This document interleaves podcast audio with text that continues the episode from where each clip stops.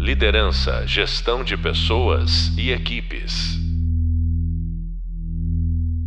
Olá a todos, sejam super bem-vindos. Eu sou a professora Margarete Guarini, da disciplina Liderança no Mundo Complexo.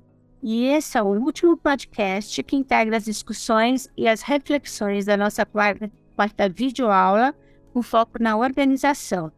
Nosso podcast de hoje é sobre issues e oportunidades do cenário contemporâneo. A educação promove conhecimento, pensamento crítico e visão de negócios. Nossa convidada de hoje é uma professora super especial, extremamente especializada na área de letramento. É a professora mestra Karen Jimenez. Olá, Karen. Ela é mestre ela é mestre em comunicação, pós-graduada em estratégia empresarial e geógrafa, pós-graduada em formação e gestão de educação à distância. É professora de pós-graduação da Universidade Paulista, a Unip. Também Karen é pesquisadora associada do Núcleo de Apoio à Cultura e Extensão, UNASCE, da Escola do Futuro da Universidade de São Paulo, e autora do livro A Descrença no Discurso da Ciência, a teoria da conspiração no universo da Terra plana e outras referências negacionistas. Karen também é criadora do projeto Ecos Conspiratórios, voltado para a educação midiática. Além de tudo isso, Karen Jimenez é palestrante sobre os temas que compõem a educação digital para empresas e organizações sem fins lucrativos. É consultora em comunicação e gerenciamento de crises, recursos humanos e gestão Karen, super obrigada novamente pela tua participação e pelo teu aceite em vir compartilhar com a gente esse tema tão importante sobre letramento. Eu que agradeço, estou muito feliz de poder participar aqui dessa conversa e levar esse tema tão relevante para todo mundo que influencia tanto na nossa vida, tanto na vida pessoal quanto na vida profissional, cada vez mais. Então vamos lá, vamos começar. É, o tema letramento sobre o universo digital, educação dos colaboradores, foi explorado na nossa videoaula 4, que discorreu sobre os desafios que toda e qualquer organização hoje em dia enfrenta. Riscos de ataques cibernéticos, boatos, desinformação que podem desequilibrar desde o ambiente organizacional até a reputação de marcas, áreas, de executivos e da empresa como um todo. Ao longo de todo o curso, nós exploramos outros tópicos que mostram como as organizações têm ganhado mais confiança de seus públicos e das audiências em geral. O estudo Edelman Trust Barometer de 2022 mostra esse ganho de confiança das organizações, principalmente durante o período mais crítico da pandemia por Covid-19, ao sinalizar que empresas e ONGs são as únicas instituições vistas como confiáveis, éticas e competentes no Brasil. No estudo de, mil, de 2022, as empresas responderam por 64% da confiança depositada pelas pessoas. As ONGs responderam por 60%, enquanto a mídia aparece em terceiro lugar com 47% e o governo em último com 34%. No mesmo estudo, a preocupação com notícias falsas atingiu um percentual histórico, registrando, no estudo feito aqui no Brasil, 81% e 76% no mundo, dentro dos resultados globais da Edelman. Ao longo do nosso módulo, também tivemos a oportunidade de ver e de discutir ainda sobre como marcas, organizações e até executivos têm se transformado em influenciadores. Da mesma forma, as pessoas em geral incluem-se aqui colaboradores, opinião pública, consumidores, investidores, têm se atentado mais para as organizações, cobrando alinhamento entre discurso e prática, segmento de práticas éticas e respeito ao compliance, a diversidade e a inclusão. Por tudo isso, é que ressaltamos a relevância em investir no letramento digital dos colaboradores, abrangente educação midiática, como redes e mídias digitais operam, conceitos em rede, educação no combate à desinformação, boatos empresariais ou contra pessoas e educação voltada aos dados, geração de oportunidades e prevenção a ataques cibernéticos.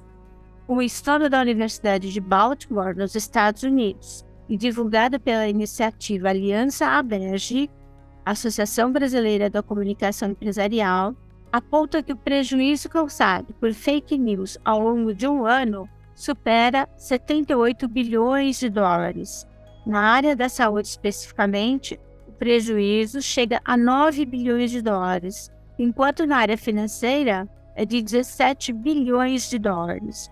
E por que a educação do colaborador então é importante? Vivemos num mundo em rede. As tecnologias estão cada vez mais pervasivas fazendo parte das nossas vidas de maneira imperceptível, onipresente e ubíqua, para o bem e para o mal. A desinformação e as notícias falsas acometem todas as áreas.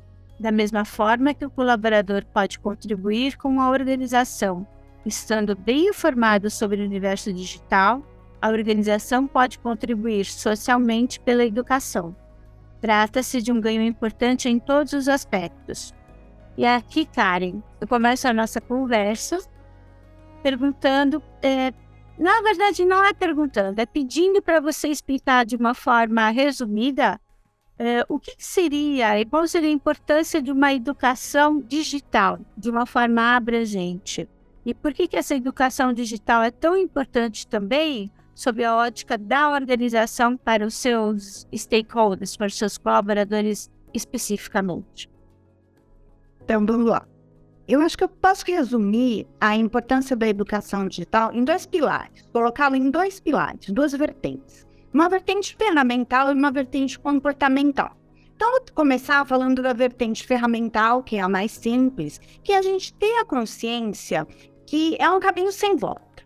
Então, não tem como mais vivermos no mundo analógico. Essa história de, ah, eu não gosto de internet, eu não sou digital, eu sou analógico, isso não cabe mais não cabe mais no mundo pessoal e não cabe mais principalmente no mundo profissional. E para isso, né, para a gente ir atrás deste, né, deste, deste novo mundo, dessa nova percepção de mundo, a primeira coisa é a nossa perda do medo. Precisamos ter medo do mundo digital. Nós podemos ter curiosidade e precaução com o mundo digital, mas não ter medo de ferramentas novas, de aplicativos novos, de equipamentos novos. E a partir do momento que a gente entende que a lógica do funcionamento do mundo digital é diferente da lógica do funcionamento do mundo analógico, porque muitas coisas, às vezes, que fazem com que a gente tenha dificuldade com esse mundo digital é a gente querer pensar o mundo digital com o pensamento do mundo analógico. Então, a partir do momento que a gente desvincula, falando, o mundo digital funciona de um jeito diferente, deixa eu entender essa lógica e começar a navegar a partir dessa lógica, nós começamos a perceber que muita coisa no mundo digital é intuitivo e praticamente tudo tem tutorial. Eu brinco, eu gosto de brincar com os meus alunos, de dizer para eles o seguinte: desde o dia que inventaram o Google ou outro buscador e o YouTube, a expressão não sei, ela caiu em uso, porque tudo a gente encontra. Encontramos bons conteúdos, encontramos maus conteúdos, mas todas as ferramentas, tudo nesse mundo digital que às vezes a gente tem medo de adentrar, ferramentas tutoriais a gente encontra na internet. Aí eu quero entrar agora na outra vertente, que seria a vertente comportamental, que é a gente entender que não é porque está na internet que é bom não, não é todo o conteúdo que está na internet, porque está ali na internet, que é um conteúdo bom. A internet, ela tem diversas fontes. Então, não é porque é o primeiro link que aparece no Google ou em um outro buscador que esse é o melhor conteúdo. Nós precisamos entender de onde vem a informação. Até porque o link ser o primeiro a aparecer ali no Google ou em outro buscador no momento que a gente digita ali um termo ou uma pergunta, Pode ser que esse primeiro link seja patrocinado, ou seja, alguém pagou para que esse link apareça em primeiro lugar. Ou então, esse link aparece logo no começo, porque muita gente já clicou nele. E o fato de muita gente já ter clicado nele não quer dizer que seja o melhor conteúdo. Então, a gente entender esse, esse funcionamento, entender que da onde vem a informação e ler de verdade, em vez da gente simplesmente fazer um copiar e colar do, do que a gente encontra por aí. E aproveitar a internet para trazer de volta uma coisa que a gente deixa para trás quando a gente cresce, que é uma, uma questão da nossa criança, que é a curiosidade. Aquela curiosidade da criança que ela não se contenta apenas com o que ela recebe imediatamente. Quem tem filho, sobrinho, irmão menor ou convive com uma criança, sabe daquele hábito do porquê, aquela fase da criança do porquê. A criança quer, quer sempre saber o porquê. E a gente deixa isso de lado. Então, a gente pode aproveitar também a internet, os meios digitais, para também tornar a nossa atualização profissional, aí entrando especificamente no mundo profissional, uma prática constante. A gente aprender a estudar à distância. Tem muito conteúdo bom e acessível na internet. Agora, o que, que acontece? Para a gente poder se programar para nossa atualização constante, para a gente estudar à distância, a gente tem que mexer com outro comportamento, que é a nossa autogestão. E esse é um comportamento um pouco mais complexo da gente mexer. Quando passamos pela época da pandemia, nós pudemos perceber que muitos profissionais foram trabalhar em casa e com isso eles se perderam trabalhando em casa. Muitos profissionais ficaram muito confusos, não conseguiam produzir, mas isso está ligado o quê? A nossa autogestão. E o que isso tem a ver com a atualização profissional e o que isso tem a ver com a internet? A questão é, a partir do momento que a gente consegue ter esse processo de autogestão, que é organizar o nosso tempo, estruturar as nossas prioridades, nós conseguimos programar um tempinho para a gente poder estar constantemente se atualizando por meio de conteúdos que estão na internet. E aí, só fazendo um parênteses, Karen, que eu acho que é legal, é, é a questão de, primeiro, essa questão da curiosidade, uh, de ter, é um passo para pensamento crítico, né? Então, é curiosidade. Então, isso que está me passando, que eu estou tendo acesso, é só essa informação que eu tenho? Não. Então, é você saber buscar, você também brincar com essa possibilidade de buscas principalmente agora que a gente está na época da inteligência é, artificial generativa, né, como ChatGPT e outras ferramentas similares, essa questão do pensamento crítico e de não aceitar sempre a primeira resposta que nos chega, a primeira fonte, essa fonte é crível, não é crível, então isso tudo compõe toda essa essa busca que a gente tem que ter, principalmente enquanto profissional, né, para você não e tomar cuidado com a informação que coloca também, né? Quer dizer, informação confidencial, é, é, interna, não dá para ficar colocando na rede ou no, no chat de generativo, por exemplo, né? Sim, e também a questão de o quanto eu tenho disposição, eu estou aberto, meu processo de escuta está aberto para eu ter acesso a conteúdos que não estão de acordo com o que eu acho, com o que eu penso, com a minha opinião. Eu brinco, outra coisa que eu brinco também com os meus alunos, que eu falo que quem acha demais é porque está procurando pouco. E hoje nós damos muito valor para a opinião e pouco valor para a pesquisa. Então, eu vou atrás de informações, eu vou atrás de conteúdos que digam o oposto do que eu penso, do que eu acho, do, do, do, da minha opinião inicial, para eu poder sentar, parar e balancear e comparar esse conteúdo e a partir daí tirar uma conclusão até porque isso é a base da ciência, né? A base da ciência é nós termos aí a nossa hipótese, a antítese, e a partir daí a gente chegar a uma síntese. Isso, e aproveitando esse gancho, que eu acho que é importante a gente sempre ter em mente que a gente vive na era dos algoritmos, né?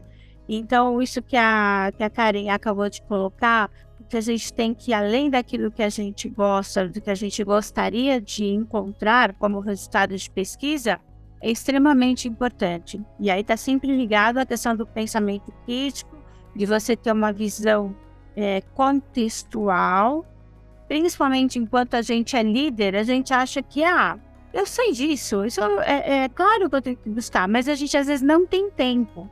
Então, a primeira busca que a gente faz é, é ver um material que nos agrada.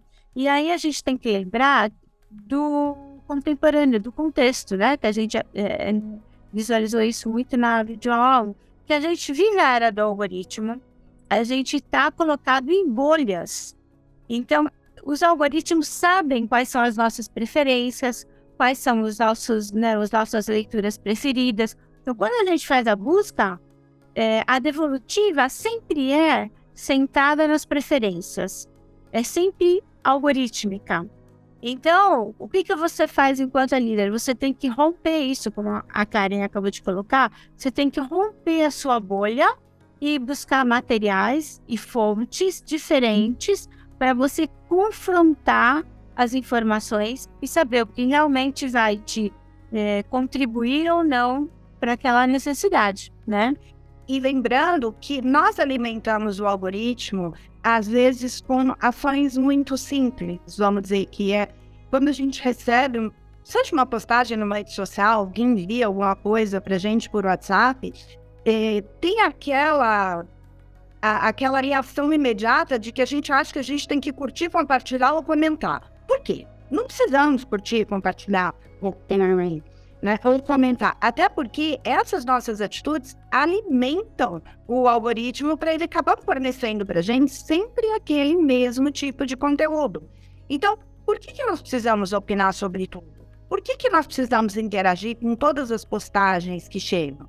O que nos impede de parar, pensar, procurar, checar ou até deixar aquele tema passar pela nossa timeline? Nós não precisamos interagir com tudo. Inclusive, para gerar essa necessidade de interagir com tudo, que os textos das fake news, das teorias da conspiração, eles são estruturados de maneira que te levem a agir imediatamente. Muitos textos que são vamos chamar de textos manipulatórios, textos de desinformação, eles incitam você, compartilhe agora. Se você não fizer isso em 10 minutos, esse conteúdo vai desaparecer. Isso tudo são gatilhos que nos levam a interagir com determinado conteúdo, fazendo com que o algoritmo continue nos alimentando com esse tipo de conteúdo. Então, é, é só recapitulando, a gente, para a gente dividir um pouco, para não ficar letramento como se fosse uma coisa só, pra, né? É, é, a gente tem letramento midiático, ou literacia midiática, ou educação midiática. Essa terminologia é muito comum hoje, dependendo de, de da escola, da universidade, da organização, da instituição que, que, que esteja executando esse processo. Então é importante a gente saber que esse letramento, essa educação midiática, ela é uma preocupação hoje em escolas, em instituições de terceiro setor, em organizações, no governo. É, a gente chegou num ponto, é, em 2000, por volta dos anos 2000, as redes e as mídias sociais digitais se consolidaram como uma grande arena social da sociedade contemporânea. E aí, da arena social, elas se transformaram em arena financeira, em arena política, é, econômica, quer dizer, a vida inteira acontece e tem repercussão a partir dessa ambiência de rede. É, muito bem, todo mundo sabe viver em rede, todo mundo consegue é, é, articular opiniões, posts e tudo mais, mas o que causa é, esse burburinho todo? Como tudo acontece por meio das redes, a gente tem que decifrar a dinâmica das redes. Então, o que parece normal para a gente é, não é tão normal. Né? No, e, e, é, você tem a dinâmica dos algoritmos, você tem a dinâmica das bolhas. Então, você, os seus amigos principais aparecem, mas são amigos que são parecidos com você na forma de pensar, né? de, de em preferência. Outros não aparecem com tanta frequência e assim por assuntos também. Então, esse letramento midiático é uma parte que fala das redes, ela coloca como funciona, é, quais são a, é, é a, o potencial de oportunidade, o potencial de risco.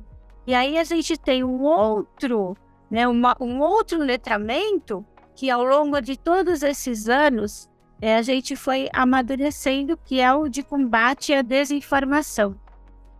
E aí nós temos viver em rede sempre aconteceu, mas era uma rede analógica.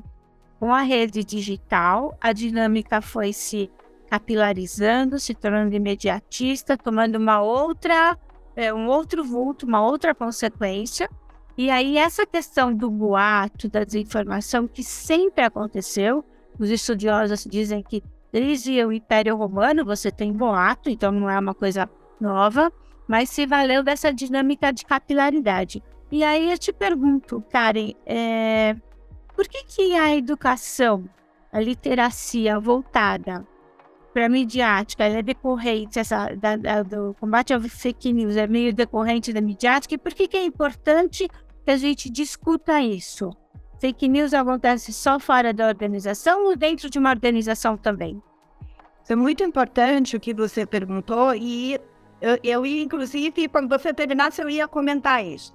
Que nós costumamos ouvir muito essa associação de questões de fake news, teorias da conspiração, isso muito ligado a questões políticas. Mas isso vai muito além de questões políticas. Então, são questões ligadas à ciência, à saúde, a, a questões financeiras. Quanta gente nós vemos hoje apostando em negócios fraudulentos, perdendo, perdendo dinheiro aí a partir de desinformação sobre finanças, de desinformação sobre empreendedorismo, de desinformação sobre tantas coisas, a gente comprometendo a saúde e, e tudo mais. Inclusive para as organizações não perderem dinheiro e não colocarem os seus colaboradores em risco. Então, eu vou trazer dois exemplos que eles são bastante simples, um ligado a colaboradores e outro ligado à organização. Nós tivemos, agora no final de 2022, é, houve um, um tweet que apareceu nos Estados Unidos falando que um laboratório farmacêutico nos Estados Unidos estaria distribuindo insulina gratuitamente. Então, acho que é importante a gente colocar aqui que no Brasil esse tipo de medicamento é distribuído pelo SUS, mas nos Estados Unidos ele é comprado, ele é pago.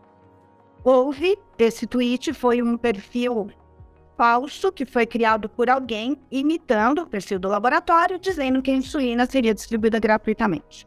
Isso deu uma confusão enorme, tanto para a imagem desse laboratório, porque as pessoas foram atrás da insulina gratuita, isso não era real, então elas se revoltaram contra o laboratório, mas a própria questão financeira, as ações ali do laboratório começaram a ter uma certa instabilidade, por causa de uma notícia falsa divulgada por um perfil que alguém criou imitando o perfil do laboratório. Quando a gente entra no colaborador, eu vou trazer também um exemplo de 2020 a 2021, que foi a questão das vacinas.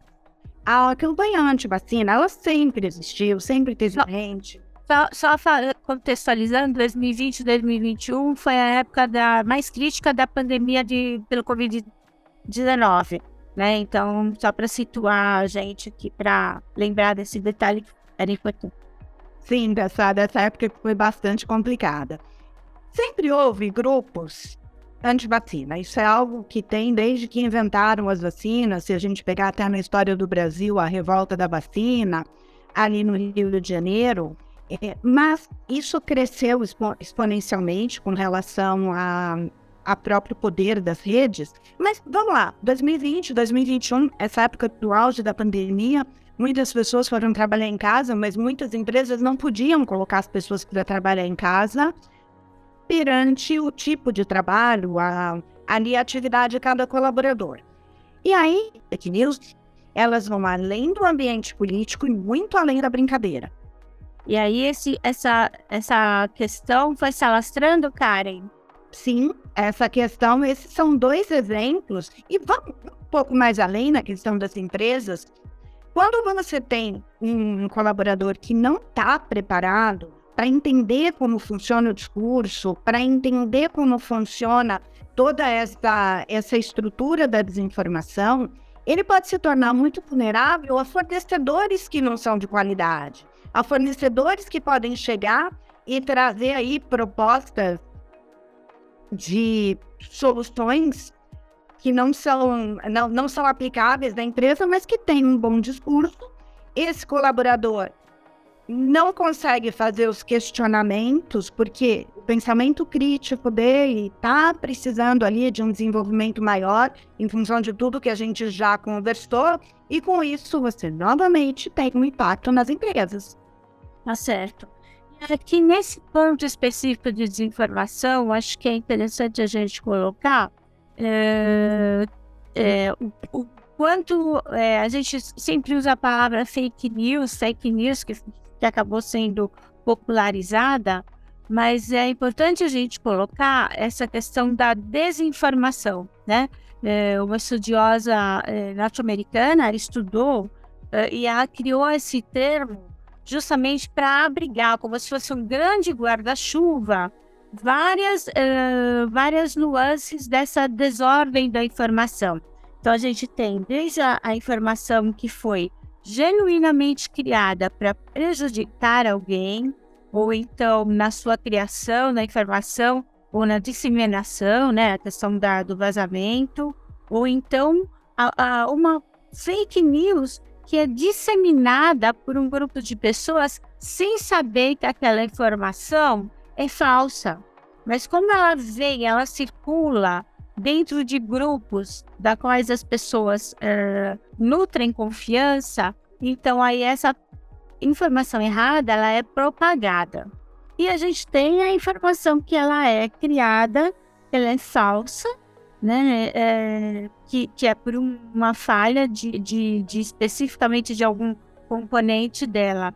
Então, essa desordem, essa, esse guarda-chuva chamado desinformação, ele está muito endêmico, né? Ele está muito presente na sociedade em todas as áreas. E, e, daí a importância da gente discutir fora e dentro das organizações, porque as organizações elas estão sim passíveis de boato, né? É, seus executivos estão passíveis de serem vítimas de boato, a marca, produtos sofrerem atentados. Então, esse é um assunto cada vez mais importante.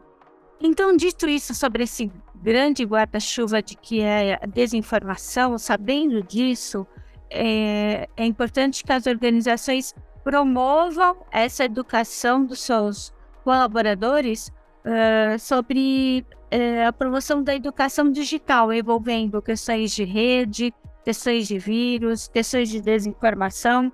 E a professora Poliana Ferrari, no livro dela Como Sair das Bolhas, tem uma frase que é muito interessante, que é Sociedade sem educação compartilha mais bobagem, mais fake news, mais filmes e séries do que sociedade com alto nível educacional. E aí a gente é, a gente pode até ouvir a Karen como essa questão da falta de informação impacta nesse processo de desinformação, né, Karen? Sim, essa questão do repertório.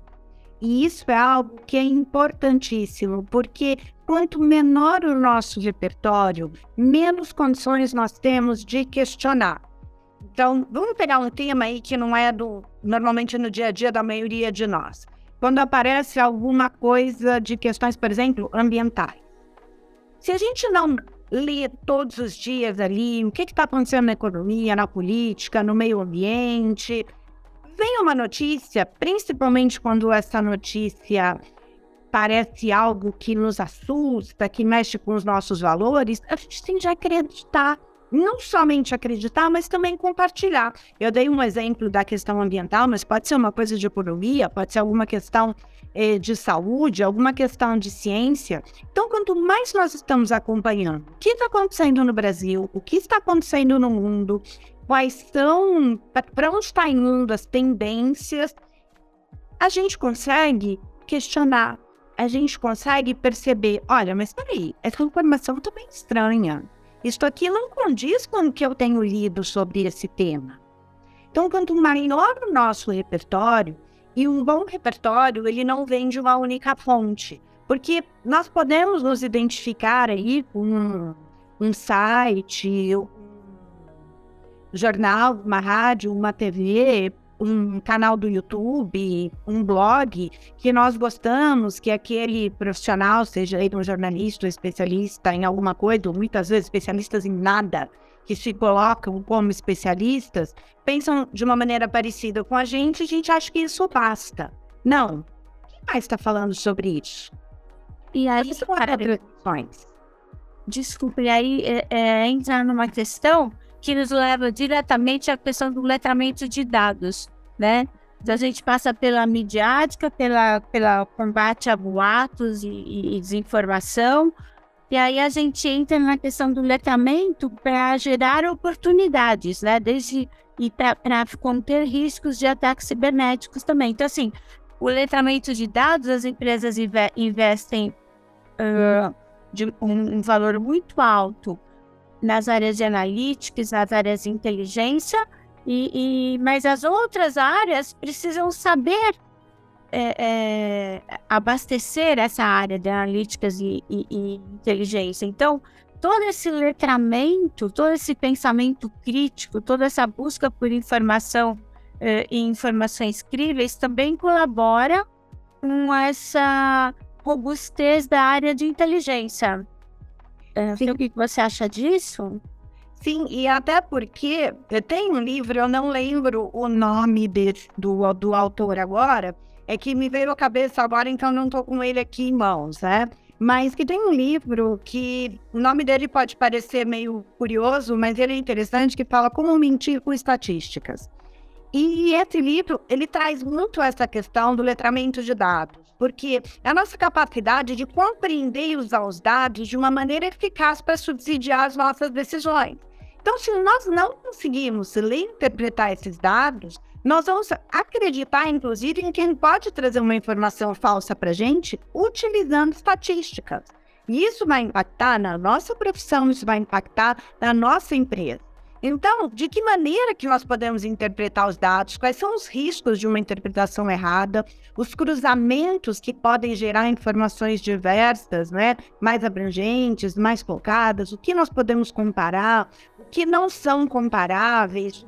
Que comparações nós precisamos fazer para ter um parâmetro para subsidiar as nossas decisões? Dá um exemplo bastante simples do dia a dia das empresas. Nós podemos comparar, por exemplo, dados das nossas empresas, as vendas deste mês com a do mês passado, e nós vamos ter uma visão. Ou, nós, ou é melhor nós compararmos as vendas desse mês com as vendas do mesmo mês do ano passado? Nós vamos tomar decisão de quais dados ali nós vamos comparar e que nos vão levar a caminhos muito diferentes. Isso é assustador, porque tem uma pesquisa do MIT de outubro de, do ano de 2022 que fala que são gerados diariamente 2,5 quintilhões de bytes todos os dias. Gente, eu não consigo imaginar quantos zeros tem 2,5 quintilhões. Todos os dias. Ninguém consegue imaginar essa quantidade, né? Não dá nem para a gente traçar uma, uma referência com número de estádios de futebol, aeroportos, porque realmente é um número absurdo. Então, como é que a gente vai utilizar os dados para construir uma visão sistêmica da nossa organização, para análise da situação, para projeções e para decisões que nós vamos tomar? Então, quando a gente fala dos dados, a gente tem tanto essa questão da análise, de, de saber comparar, de entender o que está ali, além daquelas tabelas, como é que nós podemos utilizar isso. E também a questão da proteção dos dados. Então, vou trazer esse exemplo que você já colocou. Até que ponto nós podemos colocar informações das nossas empresas numa inteligência artificial pública, por exemplo, para nos ajudar numa tomada de decisões?